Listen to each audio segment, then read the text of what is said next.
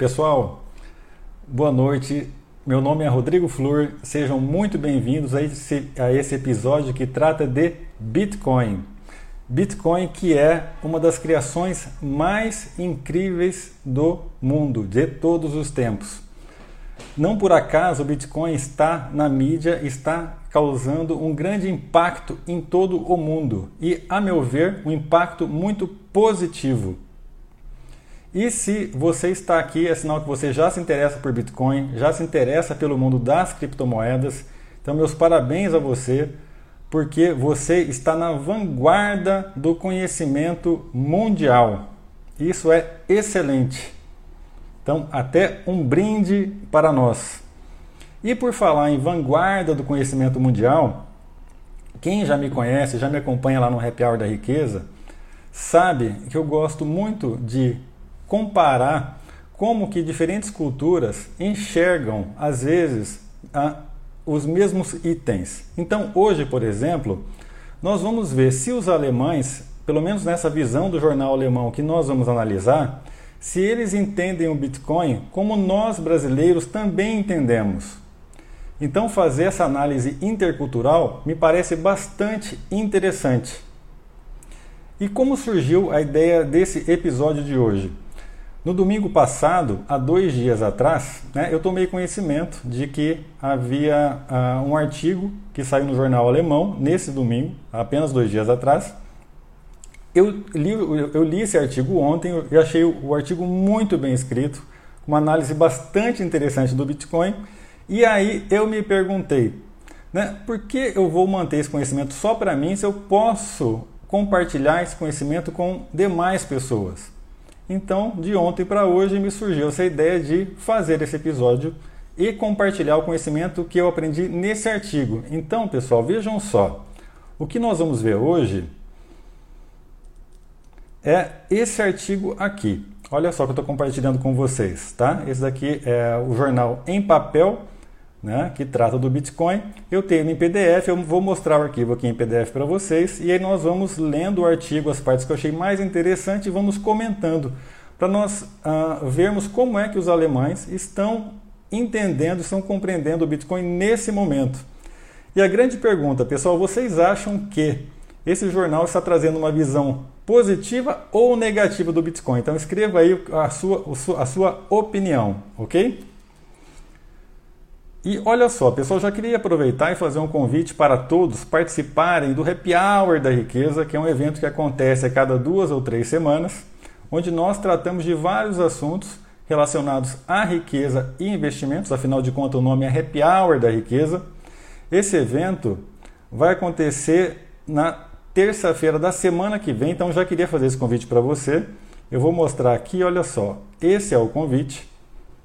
Tá? Happy Hour da Riqueza, o tema vai ser antifragilidade, que é um tema que está estritamente, está estreitamente relacionado ao mundo dos criptoativos. Então, quem, quem, se interessa por criptoativos, acho que naturalmente também acaba se interessando por antifragilidade. Antifragilidade, eu vou expor o que é esse tema no próximo Happy Hour na terça-feira que vem.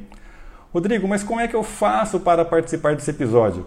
Pessoal, basta entrar na, na, no link da bio do meu Instagram e entrar lá no canal. E lá no canal você vai receber o link para participar desse episódio, ok? Uh, isso aí, pessoal. Então, olha só. Vamos ver o que o pessoal está comentando aqui. Ah, vendendo, talvez está vendendo filho o quê? Para comprar cripto? Será que é isso? Pessoal, vamos lá. Olha só.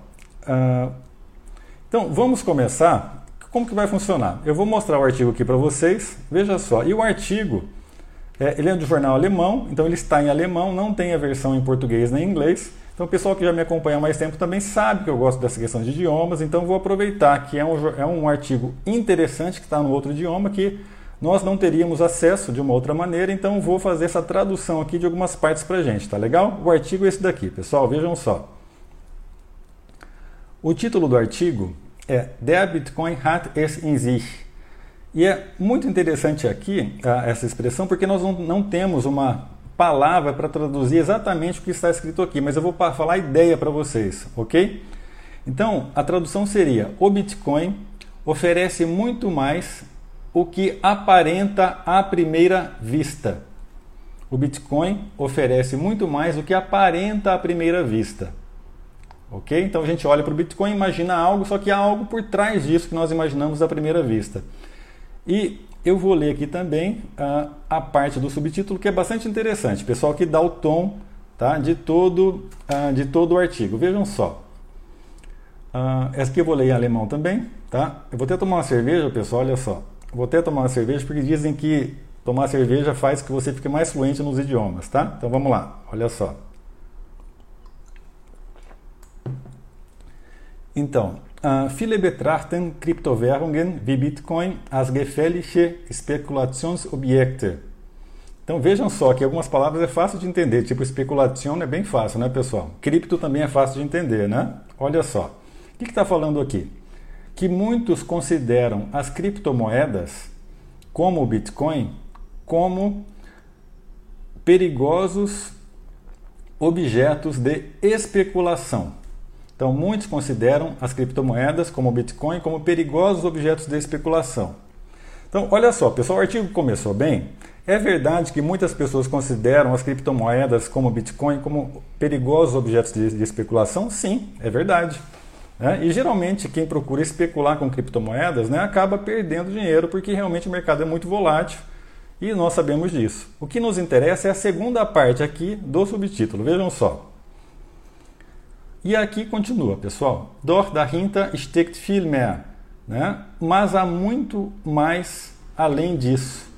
O que o artigo está dizendo é o seguinte, que sim, o Bitcoin pode ser né, um perigoso objeto de especulação à vista de muitas pessoas, mas que o Bitcoin é muito mais além do que objeto de especulação. E aí o artigo vai explicando o que é o Bitcoin. Então vamos lá, pessoal. Então que, como que vai funcionar agora? Eu vou mostrando, já grifei as partes que são mais interessantes, eu vou comentar com vocês as partes que me chamaram mais atenção. Ok? Olha só. Aqui nós temos o ano de 2008, certo? Então, fala que o Bitcoin surgiu no ano de 2008 e foi criado por um pequeno grupo de profissionais da área de IT, que é a área de tecnologia. Né? Então vejam só, então o Bitcoin ele surgiu quando? Em 2008 através do Bitcoin White Paper, que eu chamo a certidão de nascimento do Bitcoin, que é um paper mais ou menos como esse daqui. Esse daqui na verdade é o artigo do jornal em alemão que eu imprimi para ler, certo? Mas o Bitcoin ele surgiu em 2008 através do Bitcoin White Paper, que é um documento né, pequeno de nove, nove páginas apenas, que explica o que é o Bitcoin, qual o propósito do Bitcoin como que o Bitcoin funciona. E quem foi que criou o Bitcoin, pessoal? O Bitcoin foi criado por uma figura chamada eh, Satoshi Nakamoto. Satoshi Nakamoto, que nós não sabemos exatamente quem é essa pessoa. Sabemos apenas que ele fazia parte de um pequeno grupo realmente de entusiastas da criptografia, chamado de cypherpunks. Aqui é interessante saber que não é cyberpunks, não são punks cibernéticos, mas sim cypherpunks, que são punks da criptografia. E utilizando esse conhecimento da criptografia, esse grupo, né, ou essa figura chamada Satoshi Nakamoto, talvez seja apenas uma pessoa mesmo que utilizou o conhecimento do grupo, criou essa grande invenção chamada Bitcoin. Então, o Bitcoin White Paper, que é a certidão de nascimento do Bitcoin, surgiu em 2008 e exatamente no dia 3 de janeiro de 2009 foi minerado o primeiro bloco de Bitcoin nas profundezas da blockchain do Bitcoin, pessoal. Então, Bitcoin formalmente surgiu em 2008, mas começou a existir na prática no dia 3 de janeiro de 2009 com o bloco Gênese, que deu início não só ao Bitcoin, mas a todo esse universo das criptomoedas. E o interessante ressaltar aqui é o seguinte: qual é a ideologia que tem por trás da criação do Bitcoin? Pessoal, isso aqui é o principal para nós entendermos o Bitcoin. Veja só, esse grupo de cypherpunks, eles defendem a liberdade do indivíduo. E a liberdade do indivíduo em vários sentidos, e um deles é a liberdade financeira. Esse grupo acredita que o indivíduo não tem o controle sobre o seu dinheiro. O dinheiro seria um controle do Estado. O Estado diz que nós, indivíduos cidadãos, somos obrigados a, a usar um determinado dinheiro numa, num território e que o Estado tem um controle sobre esse dinheiro, através, por exemplo, de metas de inflação. Através das metas de inflação, os governos conseguem controlar quanto a nossa riqueza será desvalorizada. Então, o que acontece? Esse grupo falou o seguinte: por que, que o dinheiro é o monopólio do Estado? Será que nós não podemos de de devolver autonomia financeira para os cidadãos? E o Bitcoin tem esse propósito. É uma questão até ideológica, falando: olha só, então na verdade você pode ter o seu dinheiro que não pode ser, ser controlado pelo Estado, isso daí devolve a liberdade do indivíduo. Um exemplo, pessoal, é o seguinte: nós podemos ter Bitcoin numa carteira dessa daqui chamada Cold Wallet, que não depende de banco, por exemplo, eu simplesmente posso ter Bitcoin aqui na Cold Wallet e não dependo de autorização de ninguém para ter o Bitcoin, a minha riqueza nessa carteira digital, nessa Cold Wallet, ok? Então o Bitcoin ele surge no meio da crise financeira de 2008, falando, olha só, o sistema financeiro parece que não está em ordem e nós vamos criar algo para colocar ordem no sistema financeiro. Então, essa, nesse contexto surge o Bitcoin, pessoal. Então, o Bitcoin é algo bastante poderoso, é muito mais do que um objeto de especulação, como é visto por algumas pessoas. Então, assim começou a história do Bitcoin.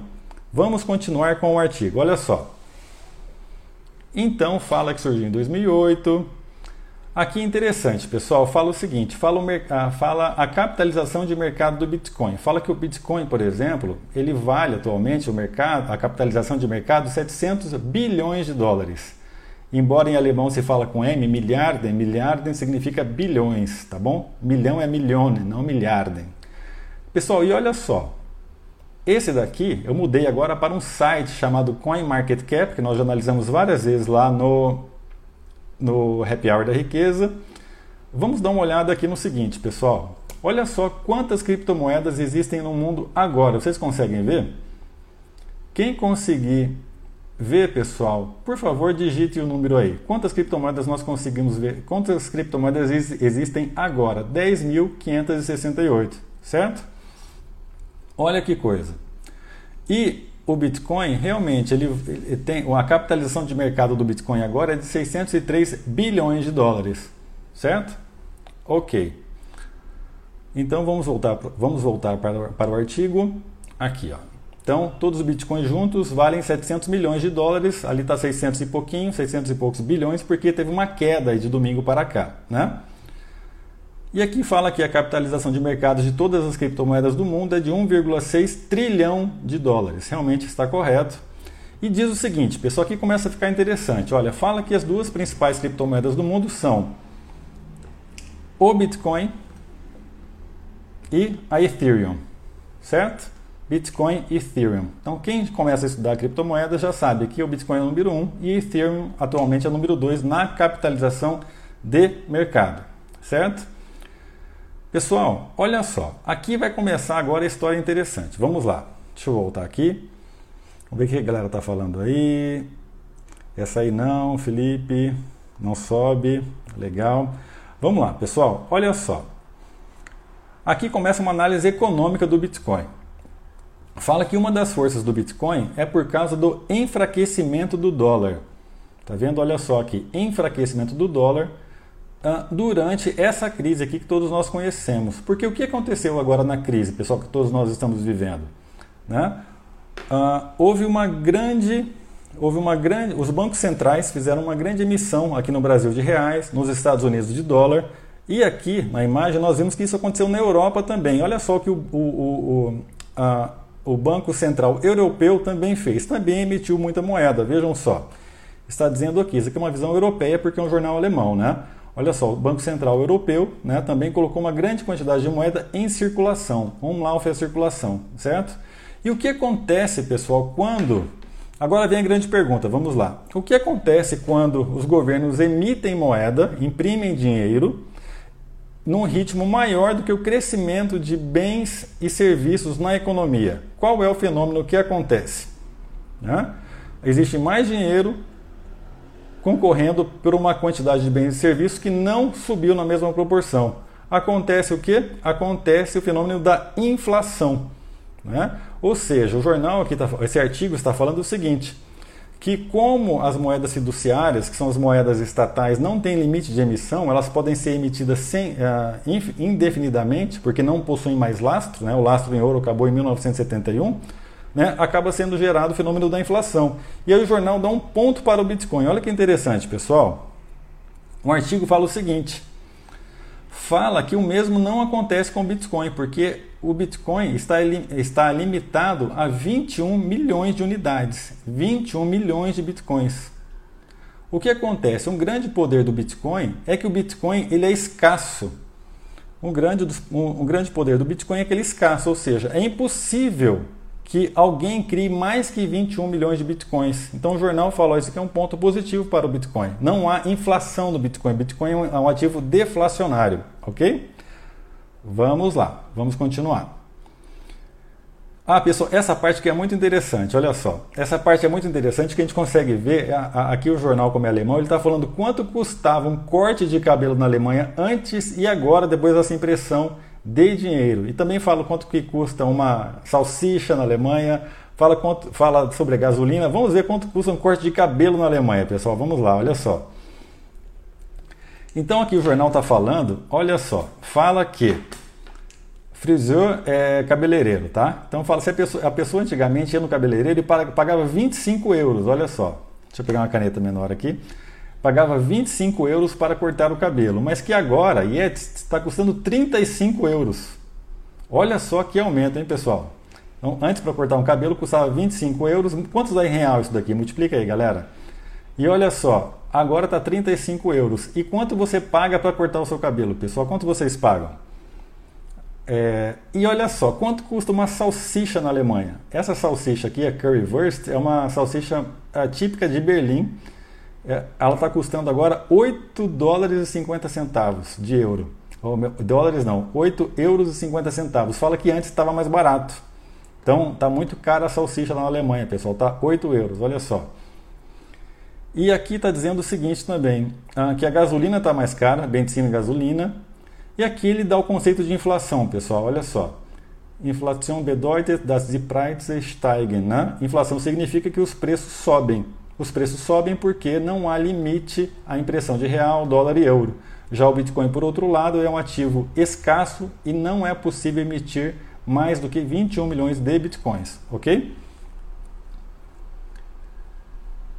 Vamos ver quanto que o pessoal paga para cortar o cabelo. Ninguém falou quanto paga para cortar o cabelo, mas beleza, vamos lá. Custa 35 euros na Alemanha atualmente. Pessoal, caro, hein? Muito caro, né? Olha só. Agora, para quem trabalha no mercado imobiliário, pessoal, olha só o que está acontecendo no mercado imobiliário lá na Alemanha. Vamos ver. Pessoal, então aqui está falando de imobília, né? Que é o mer... Opa, deixa eu virar aqui.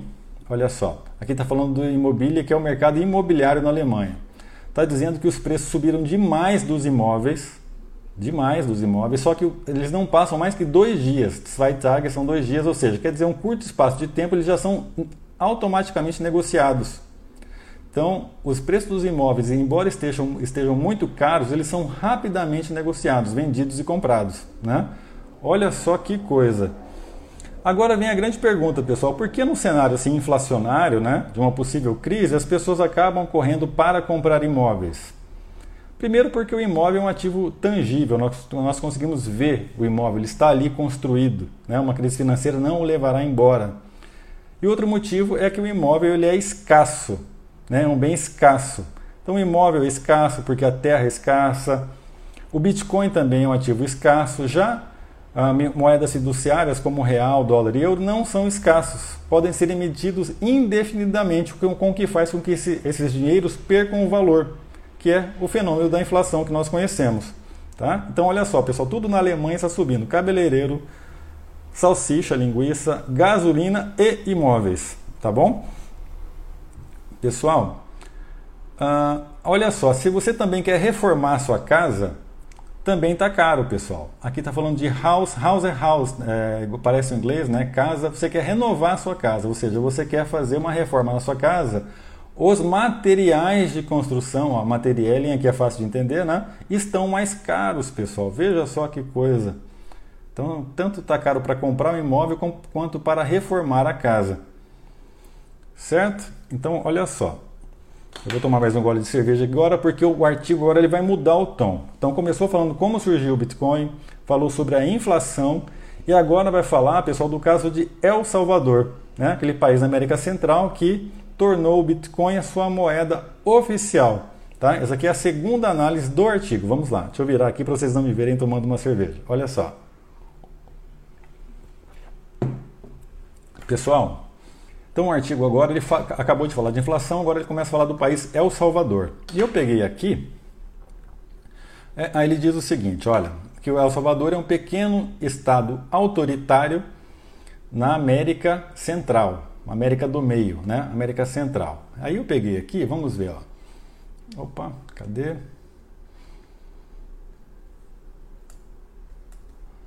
Aqui.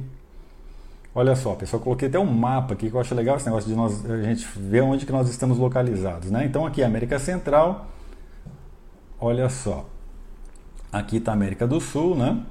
Aqui está o México e El Salvador está bem aqui, pessoal. Olha só, aqui está El Salvador, na América Central, tá?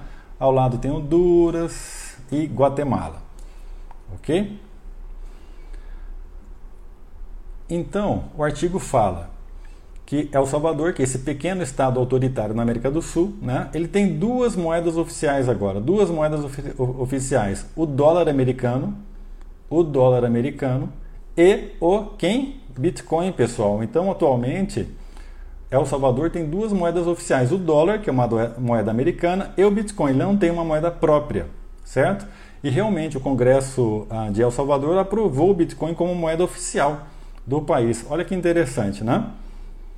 El Salvador está tendo alguns problemas assim com o Banco Mundial que não quer aceitar essa decisão do país. Né? Mas é interessante ver essa, o que está acontecendo em El Salvador. Mas o que é mais interessante, pessoal, olha só. No início do artigo fala o seguinte, que há mais por trás do, do Bitcoin do que a gente consegue enxergar à primeira vista.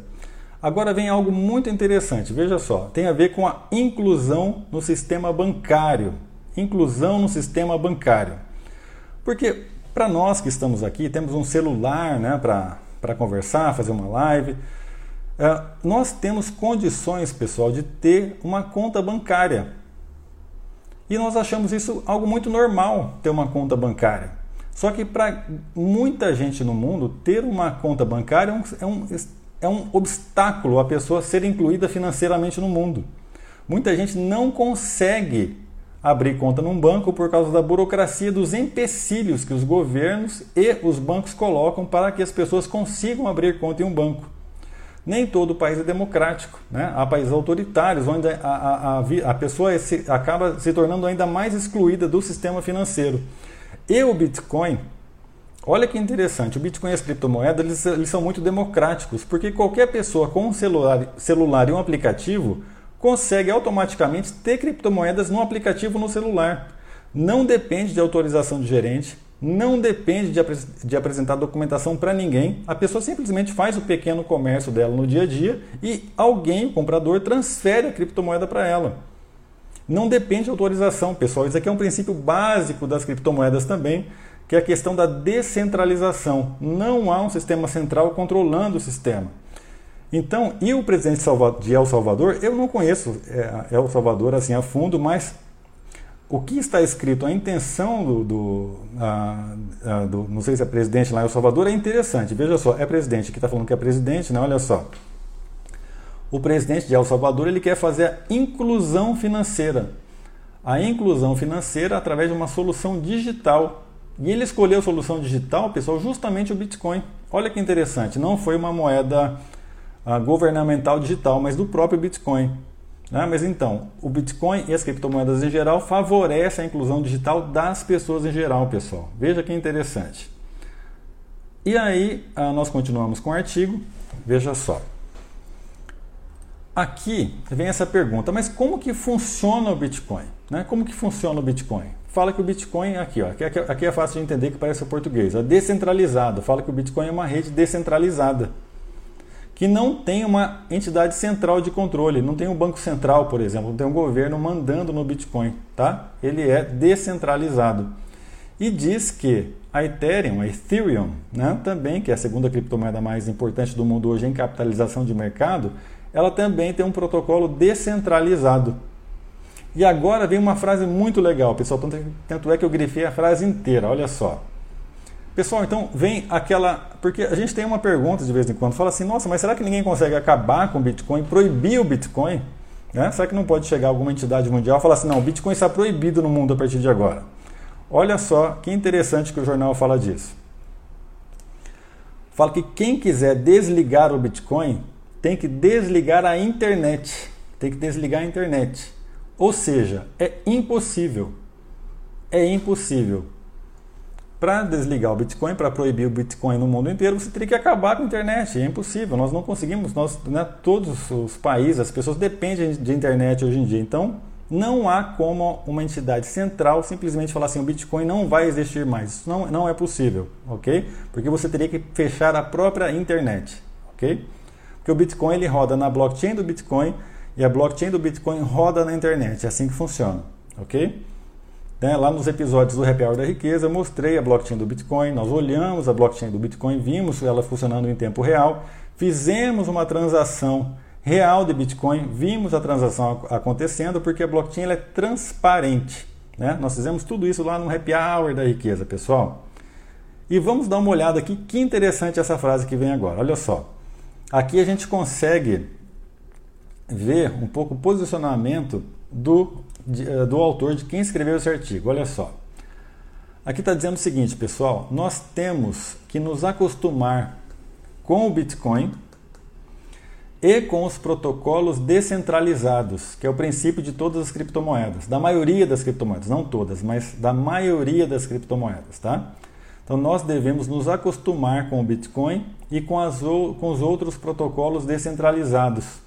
Olha só o motivo. Sie werden nicht mehr verschwinden. Eles não vão mais desaparecer. Ou seja, eles vieram para ficar. Então esse jornal está falando, olha só, é, é melhor a gente se acostumar. Porque as criptomoedas são uma realidade agora, elas não vão mais desaparecer. É um caminho sem volta, né? Interessante. E agora, pessoal, olha só. Vamos para mais uma parte que é a questão da crítica que o Bitcoin recebe com relação ao gasto energético, tá? E é muito simples a análise do jornal, achei bastante interessante, que é o seguinte, ah, então muita gente critica que o Bitcoin gasta muita energia. Mas essa, na minha visão, que é a visão do jornal também, fala que é uma crítica direcionada. Por isso fala que tudo gasta energia. Tudo, tudo gasta energia. Fala assim, você não usa um computador na sua casa, você não tem uma televisão, isso também gasta energia. Mas por que criticar exatamente o Bitcoin? É uma crítica direcionada principalmente porque o Bitcoin ele mexe com status, com status quo mundial né, que é formado assim por entidades centralizadas e o Bitcoin ele devolve a liberdade para o cidadão fazer a sua escolha com relação ao Bitcoin na parte financeira, com relação ao Ethereum para fazer vários outros tipos de transação. Né? Então, assim, o, Bitcoin e, a, e, os protocolos descentralizados oferecem sim uma ameaça ao status quo. E as instituições que já estão instituídas vão fazer o quê? Vão revidar atacando possíveis pontos fracos né, do Bitcoin e das criptomoedas. E um dos pontos é: ah, o Bitcoin gasta muita energia.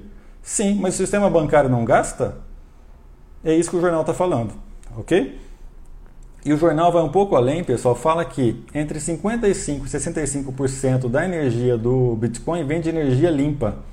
Tá? Então, olha, mais da metade do Bitcoin, da energia utilizada para minerar Bitcoin, vem de energia limpa, ok? Pessoal, aqui fala o seguinte, fala que não é verdade que o Bitcoin não é regulado, né? porque o Bitcoin não é regulado, a blockchain do Bitcoin em si, que é impossível regular, mas uh, os estados né, estão fazendo leis, legislação que regulam o comportamento dos indivíduos em relação ao Bitcoin. Ou seja, você não consegue regular o Bitcoin em si, mas você regula o que os indivíduos podem fazer com relação ao Bitcoin. E aí vem uma frase que eu achei bastante interessante, que essa daqui. Olha, é até uma frase que soa, soa bonito assim, que é Freiheit aber mit Grenzen, que é liberdade, mas com limites. Liberdade, mas com limites. Ou seja, o Bitcoin ele vai, ele, né, ele vai ser liberado, ele, ele, ele é legal, digamos assim, na Alemanha, mas com limites. Você tem que respeitar as leis que estão surgindo para regular o mercado cripto. Tá? E aqui, pessoal, veja só. Fala que na Alemanha ah, entre 1 milhão e meio e 2 milhões de pessoas já possuem Bitcoin. Entre 1 milhão e meio e 2 milhões de pessoas já possuem Bitcoin. Pessoal, alguém consulta aí quantos milhões de habitantes tem a Alemanha hoje? Então, entre 1 milhão e meio e 2 milhões de pessoas possuem Bitcoin na Alemanha. Quantos habitantes tem a Alemanha? Pessoal, quem souber, quem pesquisar, já coloque aí, por favor. E fala que a tendência é subir. A tendência de subir, ou seja, a tendência de números de alemães que tenham Bitcoin é subir. Tá isso que está dizendo, tá bom? Pessoal, aí vem uma análise bastante interessante. Olha só, aqui nós já estamos encaminhando para o final, tá? Nós já estamos encaminhando para o final. Hoje é realmente o objetivo é analisar esse artigo. Vamos ver aqui os últimos pontos do artigo, pessoal. Olha só. Uh, o artigo faz análise da Turquia, tá? Fala que a inflação na Turquia é muito alta, né? Que a, a população mais jovem está sem perspectiva, né? Porque a moeda está sendo muito desvalorizada, que o Bitcoin entra em, no, nesse cenário, né? Porque o Bitcoin ele não pode ser, uh, não pode haver mais emissão de Bitcoin do que existe, né? ou seja, é uma, seria um tipo de proteção contra a inflação, né? já que a inflação na Turquia está muito alta. E traz também o caso da China, fala que a China não proíbe as, criptomoedas, as criptomoedas em si, mas sim a China está atacando a mineração de Bitcoin. Né? Pessoal, e vamos aqui encaminhar para o final. Olha só. Aqui nós temos a frase uh, final tá, do, do artigo. Vejam só, aqui vale a pena. Ah, tá. A Alemanha tem 83 milhões de habitantes, o Juliano está falando, né, sendo que cerca de 1 milhão, 1 milhão e meio até 2 milhões de, de alemães possuem Bitcoin hoje em dia, a tendência é de aumentar. Tá? Pessoal, olha que interessante isso daqui. Fala que em todo caso, aqui é o último, último parágrafo do artigo, tá? Em todo caso, as criptomoedas, as criptomoedas são, olha só, fascinantes são fascinantes, tá? Olha só. Es lohnt sich, Bitcoin und andere Kryptowährungen ernst zu nehmen. Vale a pena levar a sério o Bitcoin e as criptomoedas. Então o artigo termina assim: As criptomoedas são fascinantes e vale a pena levar a sério o Bitcoin e as criptomoedas em geral. Então, pessoal, olha só que artigo interessante, né?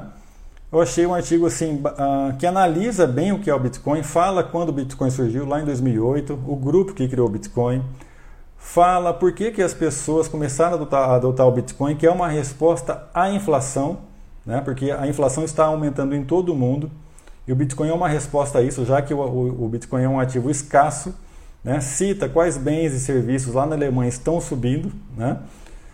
E cita também o caso de El Salvador, que adotou o Bitcoin junto com o dólar como sua moeda oficial. Fala o caso da Turquia, da China, mas de forma geral diz que as criptomoedas vieram para ficar, é melhor, com que, é, melhor que, com, é melhor que a gente é melhor que as pessoas se acostumem a essa nova realidade e termina dizendo que as criptomoedas são fascinantes e que vale a pena levar o Bitcoin e as criptomoedas a sério. Pessoal, e uma coisa que me chama muita atenção, estava pensando, é o seguinte. Ah, ao contrário do Brasil, fazendo uma análise intercultural agora, tá? Porque de forma geral, nós brasileiros não nos importamos muito com a questão da privacidade dos nossos dados. Os brasileiros, por exemplo, são, ah, ah, usam de forma massiva as redes sociais, né? E nós sabemos que as redes sociais captam os dados do usuário né? É muito comum, por exemplo, brasileiros pagarem com cartão de crédito. Né? O brasileiro, inclusive, acha estranho quando um outro brasileiro não paga com cartão de crédito. E na Alemanha, pessoal, não funciona assim. Não funciona assim. Na Alemanha, os alemães têm uma. uma, uma um, uh, eles se preocupam muito com a questão da privacidade. Tanto é que, por exemplo, Facebook, os alemães não usam de uma forma. Uh, pelo menos no passado, não usavam né, de uma forma assim tão aberta e massiva como os brasileiros usavam. Porque eles, os alemães sabem que as redes sociais captam seus dados privados eles tentam se proteger contra essa invasão da privacidade que é da natureza das redes sociais. E é muito comum, por exemplo, na Alemanha também, é uma coisa que, que chama atenção quando nós chegamos lá, nos supermercados, em qualquer lugar que você vai fazer uma compra, é muito comum o alemão pagar em dinheiro vivo, em espécie, em moeda. O alemão usa muita moeda de euro, porque ele não quer usar o cartão de crédito para não ter as suas compras traqueadas. Olha que interessante. Então, vendo que o país, né, a Alemanha, funciona assim, me parece natural, tá? Que os alemães vão ser adeptos realmente do Bitcoin, porque o Bitcoin dá uma privacidade nas transações financeiras. Veja que interessante essa questão intercultural. Talvez o brasileiro não invista em Bitcoin tanto pela privacidade, porque para os brasileiros, de forma geral, a privacidade não é tão importante. Né? Pessoal, nós chegamos ao final do super episódio de hoje. Apresentamos esse artigo de um importante jornal alemão, é um jornal sério, o Frankfurter Allgemeine, que é um jornal sério, um dos mais respeitados da Alemanha.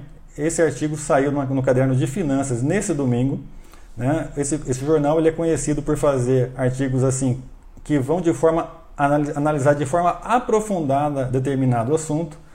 Esse artigo eu achei excepcional. Eu falei aqui as partes que mais me chamaram a atenção, mas se a gente for ler o artigo todo, tem mais informação que isso ainda. Eu espero que vocês tenham gostado. Pessoal, e quem ah, tiver interesse em conhecer mais sobre esse universo das criptomoedas e a antifragilidade, que a antifragilidade tem uma estreita relação com o mundo das criptomoedas, não perca o próximo episódio do Happy Hour da Riqueza, que vai acontecer daqui uma semana na terça-feira.